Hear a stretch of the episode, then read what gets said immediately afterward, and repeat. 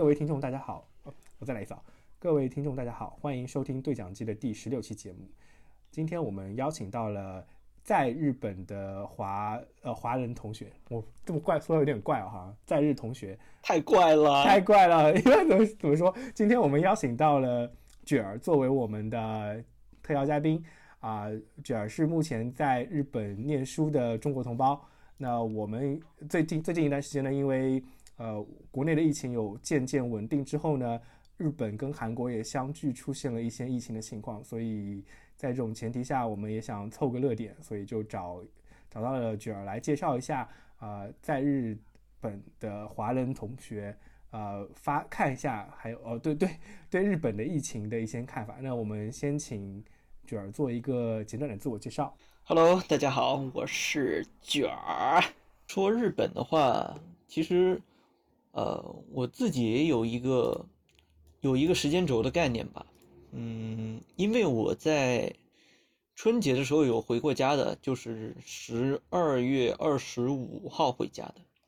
十二月二十五号回家，呃，那个时候，呃，理论上来说，这个新肺炎已经发生了，是吧？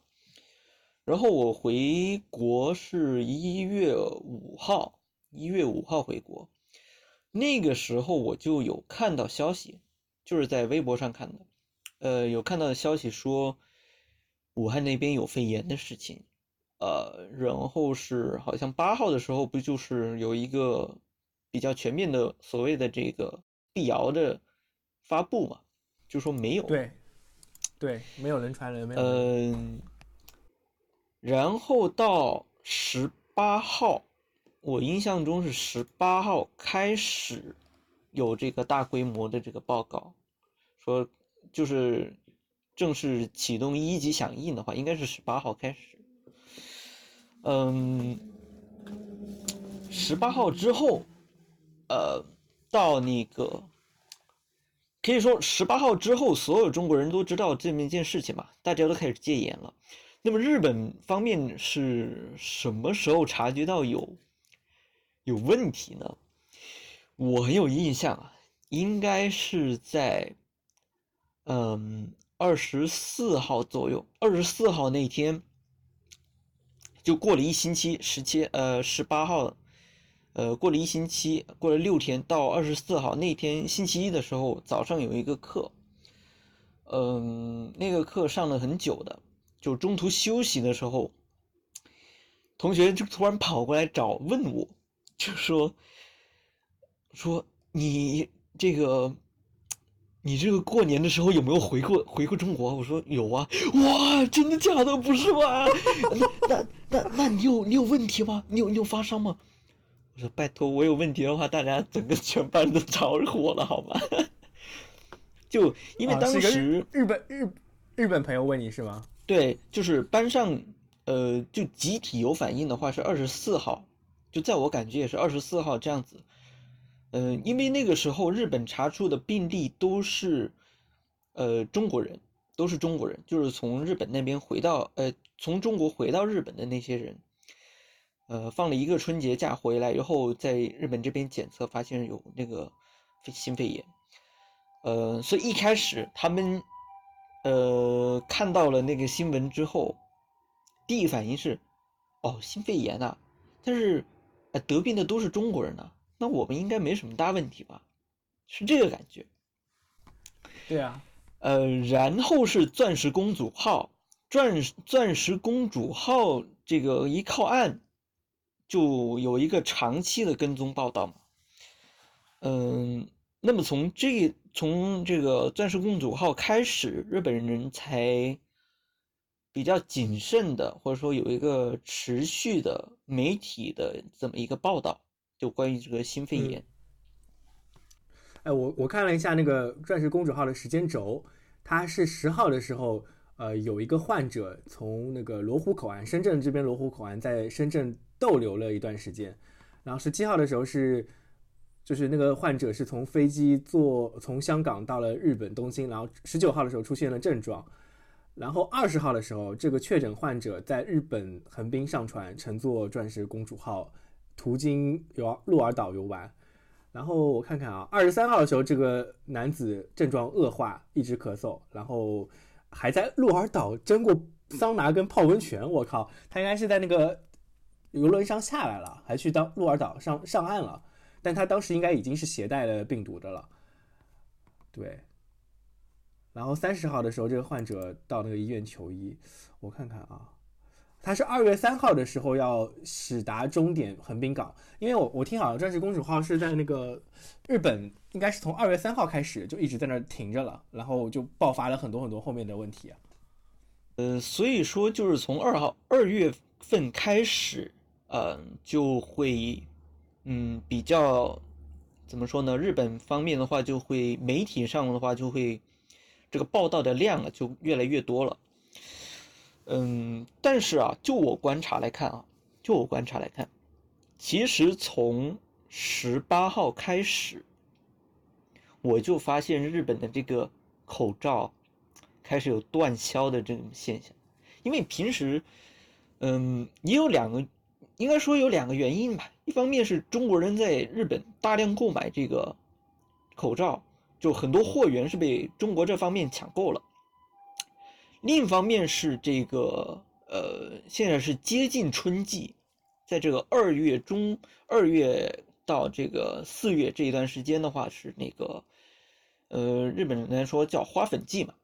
那么这段时间的话，也是呃口罩那个销量需求呃上升的这么一个时间段。所以这两方面一加起来，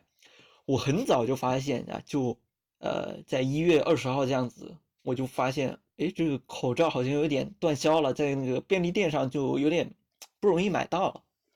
就是这么个情况。你自己对你自己本身有戴口罩的习惯吗？其实我没有，我没有。但是你你是你你是你还在当地还是哎当因也是因为那个其实十八号的时候国内已经有这种消息了，所以你当时也在日本当地的时候留意了这个当地口罩的一个销量的情况，对吧？库存对，有点留意到了。对，嗯，怎么说呢？现在。应该说是所有现在的话，所有那个便利店，我想一下，应该是从二月十号开始，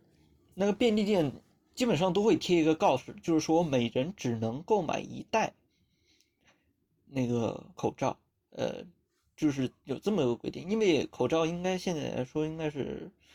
在日本来说应该是很滞销了。对，不是滞销，是很缺货了。呃，很缺货了，缺货卖不出去。对，讲错了。呃，就可以说这个影响影响日本的话，其实挺早的。呃，还有的话就是那个旅游业，因为从那个一月之后，一月到二月的话，本来是嗯，本来是旅游旺季的，就是春节这么个假期。结果现在出这事之后，京都，嗯。就怎么说啊？以前的话，京都的话本来是很多人去的，结果京都和大阪的话，呃，今年客流量都少了很多，嗯，所以也有这方面的影响的报道。可以说，嗯，大致是这样吧。从时间轴来看的话，从从一开始国内，呃，一月十，一月十八号开始。呃，到日本有反应的话，应该是到一月二十四号这样，然后再从一月，呃，然后再从二月三号那个钻石公主号，呃，靠靠港了之后，呃，到现在，嗯，应该说，呃，就是这么个情况吧。呃，现在应该是死亡人数是，哎，还有感染人数多少，我还没看。先搜一下，应该有几百几百个。呃，它主要我我我记错，我没记错的话啊，除了就是除了船上的那大概几百号人之外，本本土确诊的日本本土确诊的大概是一百多例，一百五十例左右。我今天早上看了一下这个数字。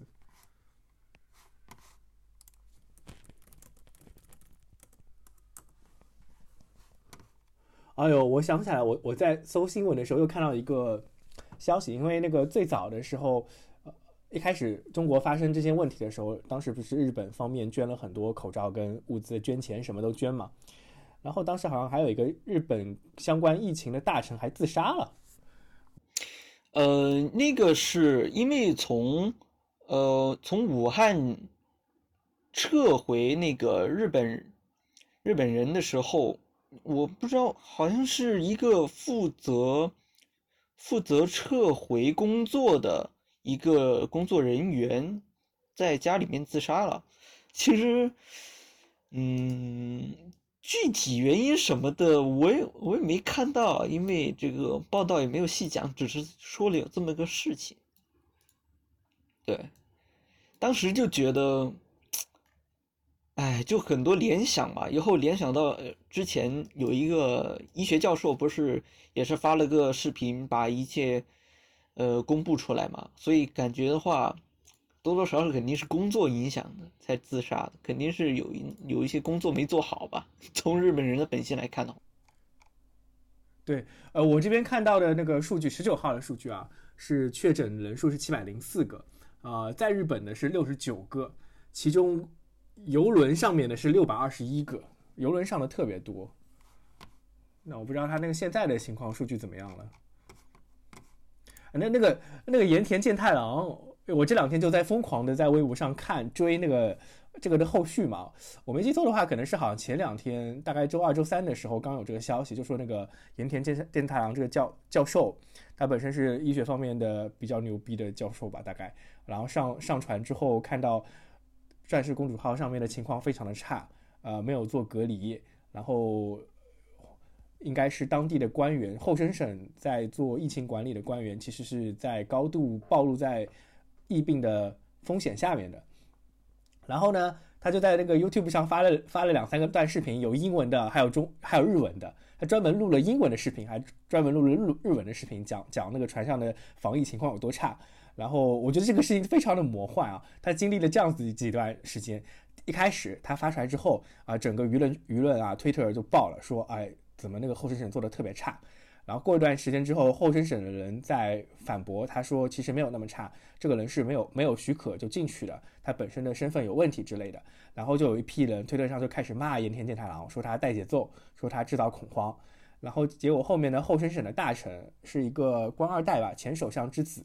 呃，是后生省的现在的大臣，然后他就为了辟谣，就发了一些后那个船上的隔离的情况，有什么危险危险区跟非危险区之间，对对，呃对对，那个嘚瑟就很搞笑，就暴露了暴露了其实情况跟那个盐田健太郎说的一样的，然后那个推特日推又爆了，然后说那个呃后生省做的非常非常的烂，结果就整个事情就搞感觉。很有日本的调调，就是日本政府的调调。像之前以早早前几年辅导的时候，也是这种感觉啊。一开始极力否认有问题，然后出了出了问题之后就出来鞠躬。然后最近最近我看到最多的消息就是各个不同部门的大臣在在表态啊，日本不会有问题啊。如果是有问题了，我负责诸诸如此类的发言。还有一些像。冬奥会、东京奥运会组委会的官员来发表看看法，说这个问题东京奥奥运会不一定不会推迟的。但是好像另外一方面又有那个民调显示说，百分之六十几的日本人不想办理奥运会。呃，我再给你讲一个线索吧，就是你看日本可以说从这个政府的这个反应上来看呢，是他并没有非常的重视。他并没有非常重视，但是有一些企业他是重视的，他尤尤其是那个餐饮业，餐饮业是非常重视的。嗯，我想一下啊，就比如，嗯，比如我家附近有一家七幺幺，他贴了一张纸在那个门上，他说。为了应对新新型肺炎，呃，店员会配呃，店员会戴那个口罩，呃，还请多谅解。呃，如果你是长期生活在日本或者说了解日本的话，就非常懂他为什么要贴张纸这样说。因为在日本人看来，你服务业，你当服务生是不能戴口罩的，戴口罩是很失礼的。但是特殊情况下，七幺幺的话，他就为了应该是为了员工的健康什么的着想，所以他会贴这么一张告示，说为了应对疫情，所以我们的服务员会戴那个口罩，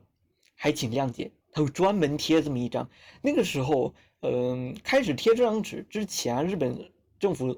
在我看来应该是没有什么太重视的样子，但是有一些餐饮业他非常重视了。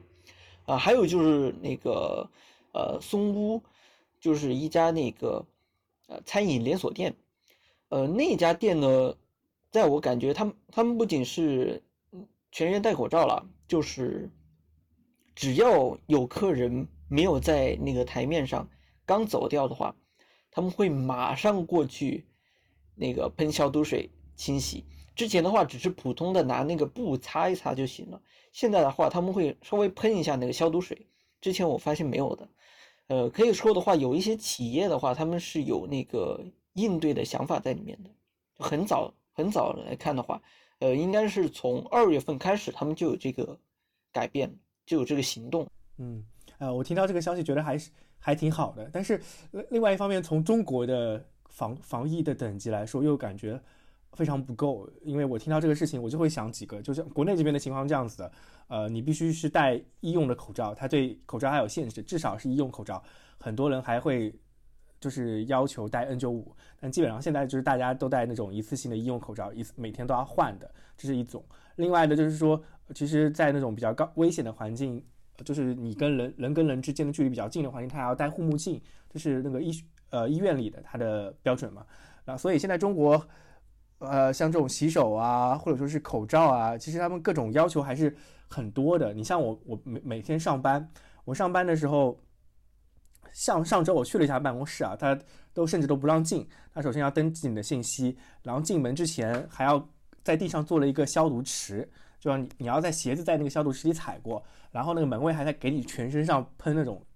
呃酒精消毒液。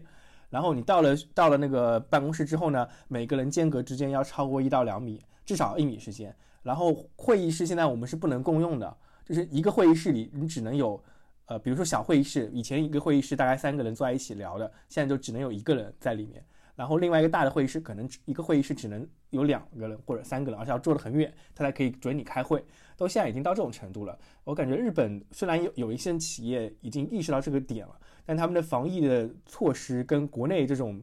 呃重视程度还是差了很多的。哎，另外一点，我想其实有一个有一个好呃那个看法，或者说是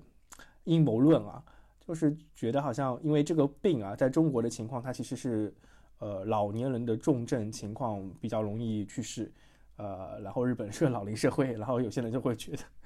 日本政府的不作为是不是觉得这个事情可以帮他们搞搞定一下老龄化？非常邪恶的阴谋论，我觉得。嗯，因为呃，还有一个就是，呃，应该说是上周吧，因为呃。那个联合国卫生组织，它不是有一个正式的公布说这一个病例的死亡概率大概是百分之二，嗯，有这么一个说法。正式公布出来之后，在日推也是很多人讨论嘛，不是很多人说，哎，我抽个 SSR 的卡 也也抽不出来，我怎么我我我得这个病，我也不一定死呢，是吧？很多人是这个样子。对对对对，嗯，但是。哎，说实话，在日推的话，还还能看到很多很多这样的声音啊，就是说什么，呃，有这么一种说法，比如说，哎，才百分之二，大部分死者都是中国的啊，可能他们有数据作假，可能不止百分之二啊，但是在发达国家的话，肯定没有百分之二这么高。我操，我就觉得，哎，就就就贼你妈瞧不起我们中国这这样子，哎呦，这种发言有，嗯，就，哎，就很多人就很。在日本来说的话，很多人真的不怎么重视这个病，真的不觉得他会，呃，大规模传染。不过现在的话，应该大部分人都改观了，会真的有这种恐恐慌的现象存在。嗯，哦，你刚才说那日推那个语气，我觉得特别像我们所说的平城废宅。我操，就这种。对对对，百分之二我才不怕呢。然后我我确实看到有很多消息说，目前日本对于呃新冠的一些。做法是倾向于把它当做成一个流感，就就每年做的流感这样子来处理的，因为因为好像他们一直在说，就日本尤其是东京都这个情况啊，它根本不可能像武汉这样做到封城，即使有大规模的传染，它也不可能停下来，完全不可能停下来，那怎么停啊？而且现在还有一个奥运会，奥运会大概几几号开始啊？几月开始啊？呃，如果是暑期的话，哎操，不是五六月份，还还有还有多少？因为因为一直有人玩那个阿基拉的梗嘛，还有一百四十四天就要开了，终止终止，是不 是？呃，好像有人说下星期就要到那个一百四四十四天了，那那是几个月啊？三还有四个个月这样四个，半月，四个半月，那就是七月份这样开是吧？嗯七月份这样要开了，嗯，所以嗯 我，确实会有恐慌。呃，玩梗玩的飞起，对，哦，天哪！我还有我还有朋友，就是呃有有两个事情，一个事情是前段时间还有一个是东京的马拉松嘛，有比赛，然后几万人参加的，就很多人说，哎，搞得跟武汉的万家宴一样。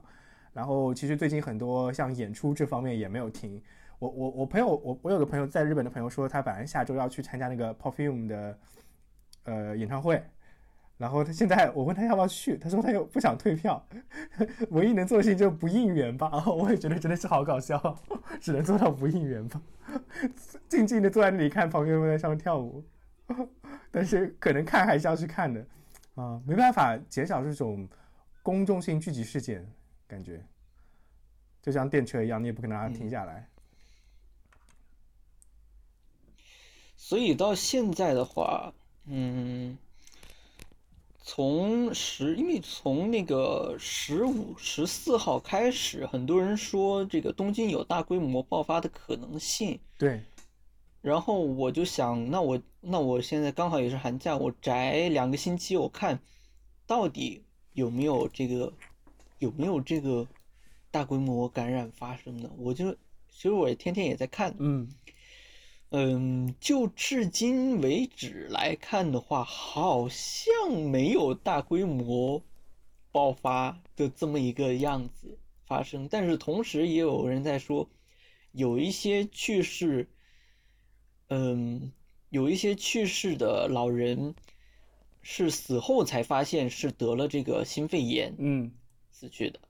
嗯，呃，还有一些就是日本的这个检测的速度很慢，对对，甚至有的说是，有的说是，像是软拒绝，对。呃，拒绝检测的这么一个情况，就是你有你普通发热了，我就当你是普通发热来解决之类的这么种情况。嗯，所以呃，有人在，嗯，那我再给你一条微博说，如果你是中国人，或者说是湖北那边来到日本的，嗯。你有这个发热什么的情况，你怀疑自己很有可能是得了这个新型肺炎的话，嗯。不要去诊所，不要去医院。一般的诊所、一般的医院是没有这个检测手段的。对。呃，最好的方法是直接打电话给后生省，嗯。就是日本的这个呃卫生卫生部对。这么一个地方，你直接打他们的这个联系电话，来获得这个直接获得这个检测的权利吧，那个医疗的检查，对，嗯这个这个就是打那个电话去联系的话，还是更直接、更安全、保险一些。只只去诊所的话是没有用的，相当于嗯。对疑似确诊的人来说，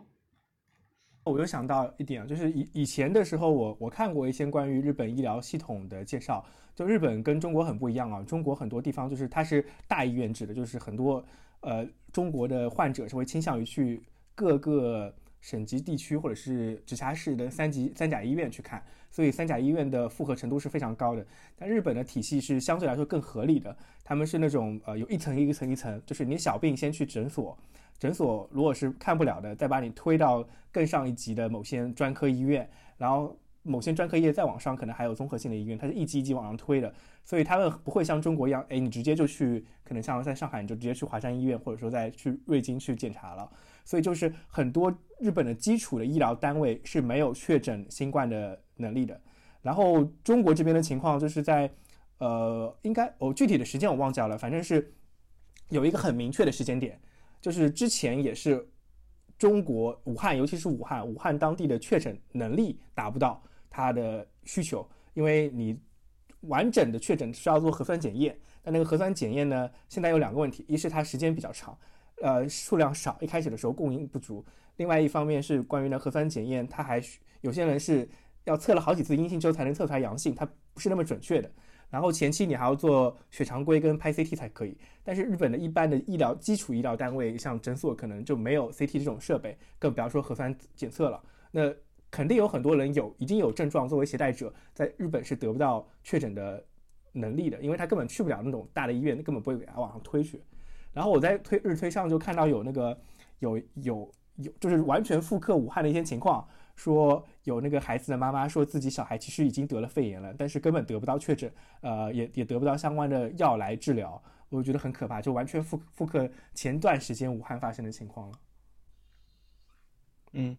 就有人说，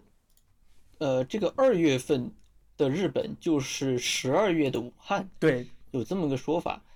嗯，其实啊，我我现在心里面也有一点侥幸，嗯，就是。我我就赌，东京不会有大规模感染的发生，因为从那个十号开始，有一个职员得了病，之前还在那个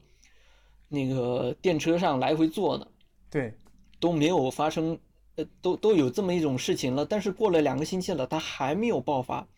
我就在想，要么是大规模的隐瞒，要么就是。真的没有发生，没有大规模发生。但是现在有很多新闻是这样子的，现在很多新闻是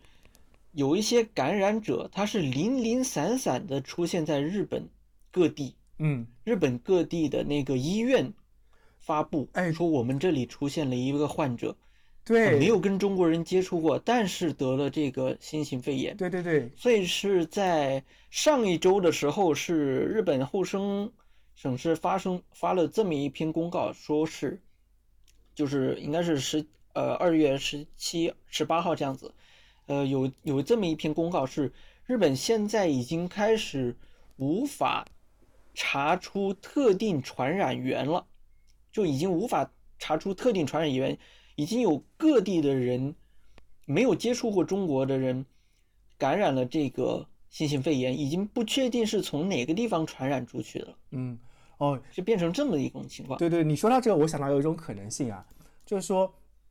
因为东京都目前的医医疗单位无法去做，呃，有两方面，一方面是如果他是十号确诊的话，那他本身的呃，他感染就是他的他的下一代感染者，目前还没到正式能确诊的时间，国内这边的情况。之前的经验是十四天隔离期，但其实这个隔离期已经被各种各种案例打破了，最长已经达到二十四天左右的隔离期了，这是一点。那隔离期肯定很长的，目前还没到安全隔离阶段，啊，这是一点。另外一点呢，就是说，因为东京都它目前可能的，我我不太确定这一点，就是说有没有可能性说，就是目前东京都的各个医疗单位，呃，没有做到，没有他的他们目前没有能力做大规模的确诊，跟当初的武汉一样，他没办法大大规模确诊。但是呢，被之前前期的一代感染者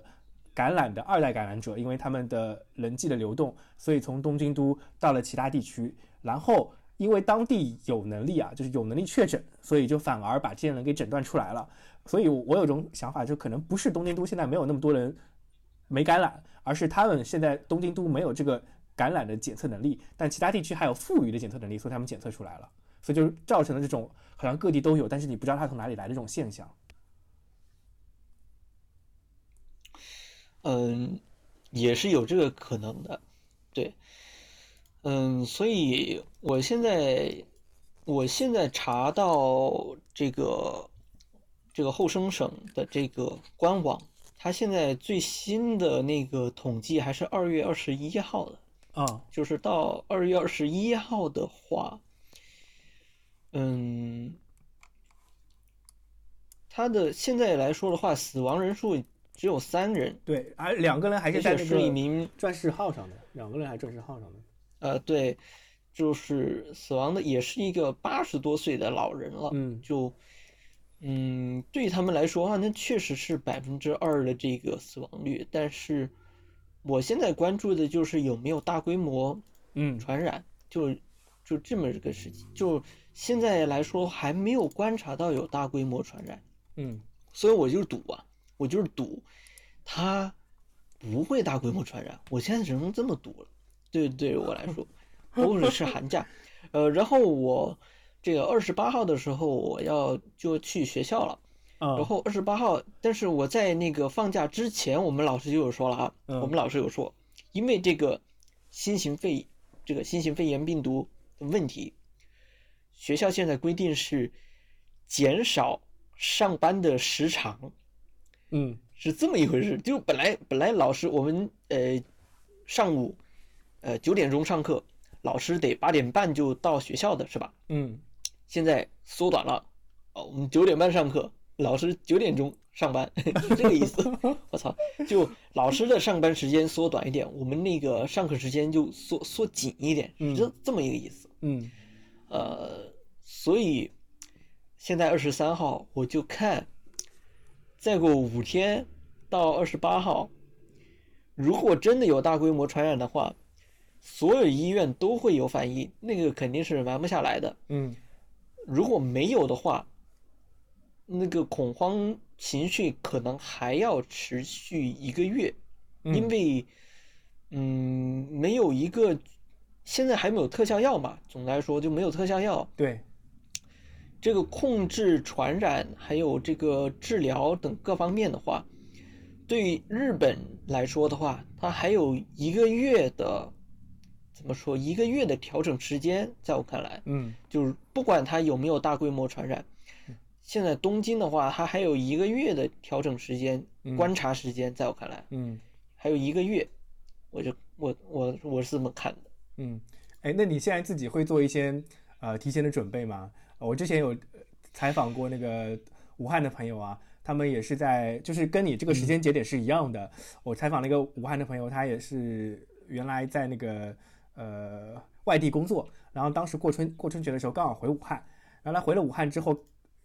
因为他妈是医院的，所以他有点嗅觉比较灵敏，对于这个事情，所以他就当时就存了很多吃的。然后我就天天在看他这个后面每天的更新的日记的情况。那现在是，呃，我觉得吃的这一点是比较比较难的一点，就，哎呀，你要隔三差五就要去出去采购啊，然后还有一些口罩啊、他要存了很多，他他甚至把好几年前的口罩拿出来用了，就一个是一个是吃吃饭的东西，一个是呃防护的东西。啊，你这你这两点你会有考虑去存一些东西吗？你目前的状那个情况还有状态条件？嗯，现在来说的话，还没有，嗯。还没有这个需要我囤东西的这么一个状态，因为我现在跟所有一般普通日本人一样，就还没有感觉到真的疫情发生在身边，嗯。所以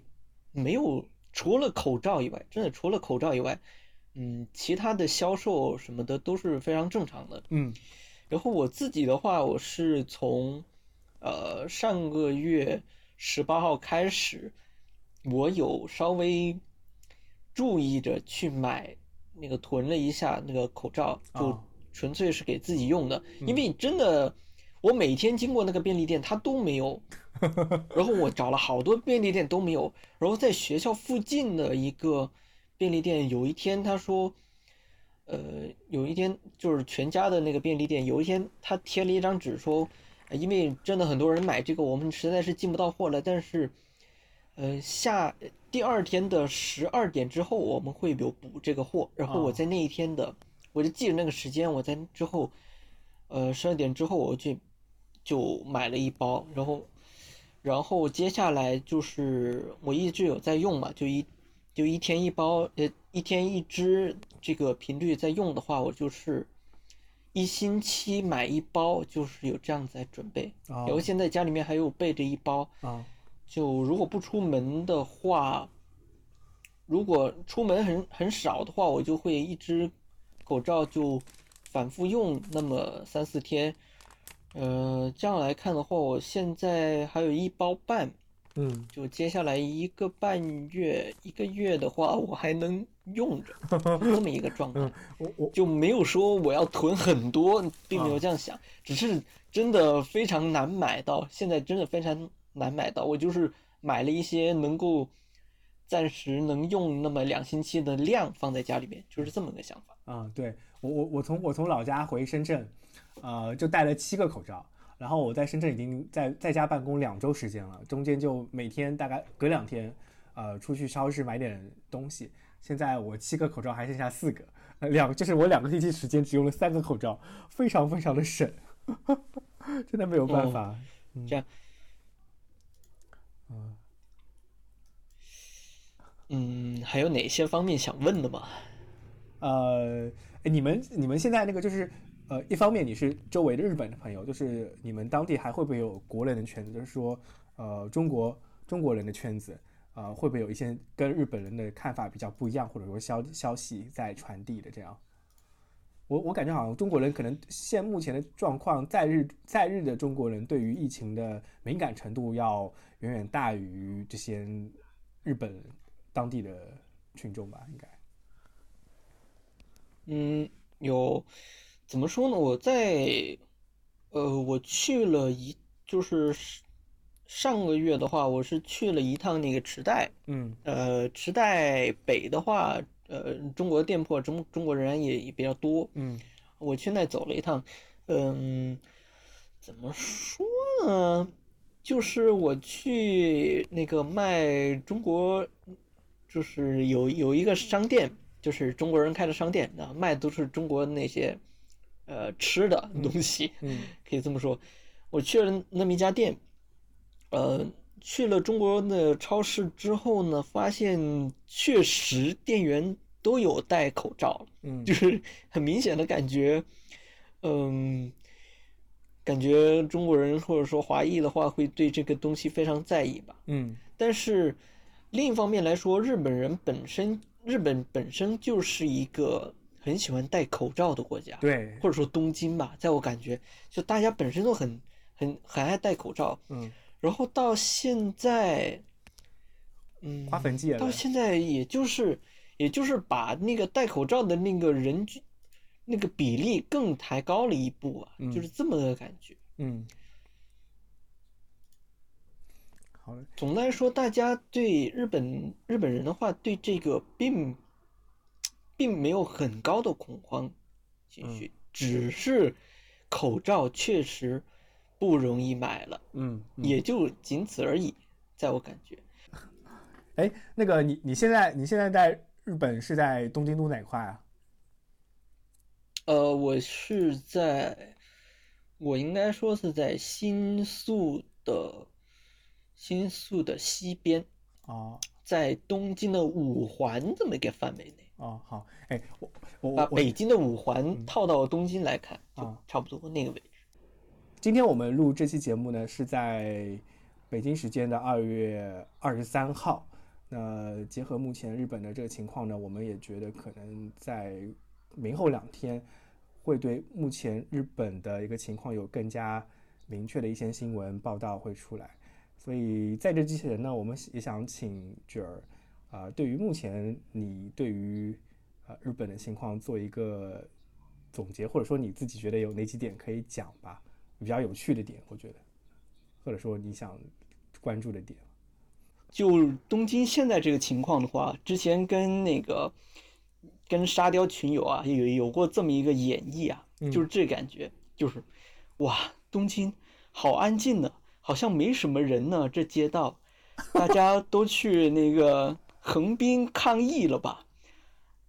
那么我这个新学期一开，我也要加把劲了呢，就这个味儿，你知道吧？就是现在真的是东京对于这个病毒防疫并没有非常的重视，虽然在某些餐饮行业或者服务业的话，它有这个预防机制在做，嗯嗯，但是如果现在一切都是如果了，如果没有大规模发生的话，那么这些基本的防护做到这一点也够了。嗯但是发生了大规模传染的话，那么只能得出一个结论，那就是，呃，日本的二月确实就是武汉的十二月，嗯。一切都没有做到位，嗯，就是这么个情况。嗯。哎，东京奥运会岌岌可危，不安倍增。东京奥运会，嗯，在我真的是东京真的非常用心做这个东西，对呀、非常宣传非常多，非常非常用心，嗯。所以我也感觉到他们肯定是有那个像官僚那边的话，肯定是有压力的，嗯。就是想也他们也是在赌，在我感觉的话，他们现在也是在赌，哦。就赌没有大规模感染，就赌没有大规模感染，也赌那个也就百分之二的那个死亡率嘛。但是百分之百分之二这个死亡率这个说法呢，其实就很有误导性，因为它的传染率高嘛。现在这个这个病最严重的地方就是它传染传染那个速度非常快，比 SARS 都快很多。嗯，所以，嗯，哪怕你不死，你也是会对这个肺部造成很多损伤的。所以说，嗯，总的来看的话，就日本这方面真的，在我感觉就是在赌了。我现在的话也是，我个人的话是从十号他有这个感染者自曝出来，自己有做过那个非常拥挤的电车这么一件事情之后，我还去，我又参加过了那个模型展之后，已经过了两周了，我现在现在自己是没问题，然后东京也确实没有大规模传染，所以我我也初步放下一个心理那个包袱，我现在也进入了一个跟日本政府一起赌东京就是不会有大规模感染发生啊，但愿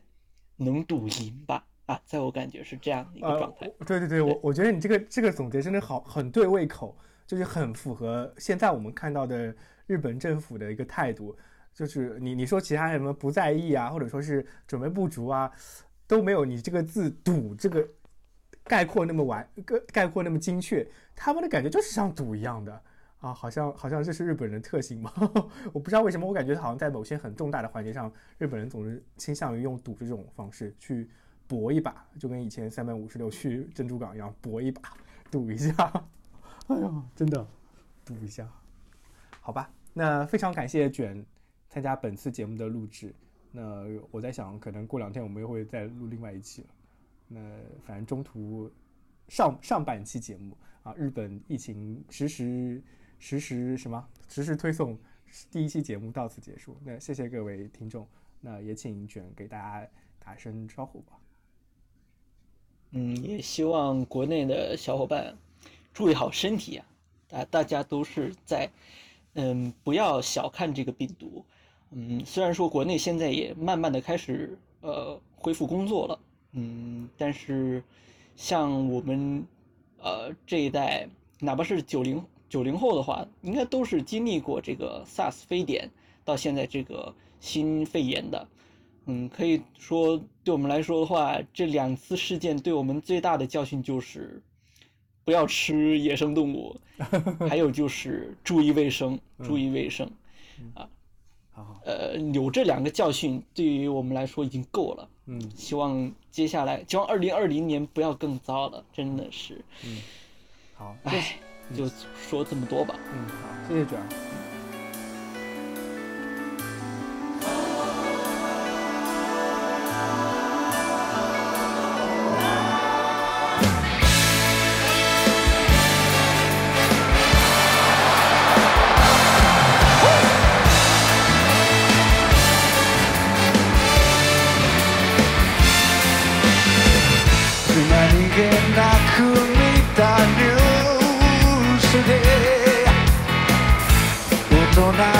の人が怒ってた」「今までどんなに話しても」「それぞれの主張は変わらない」教科書は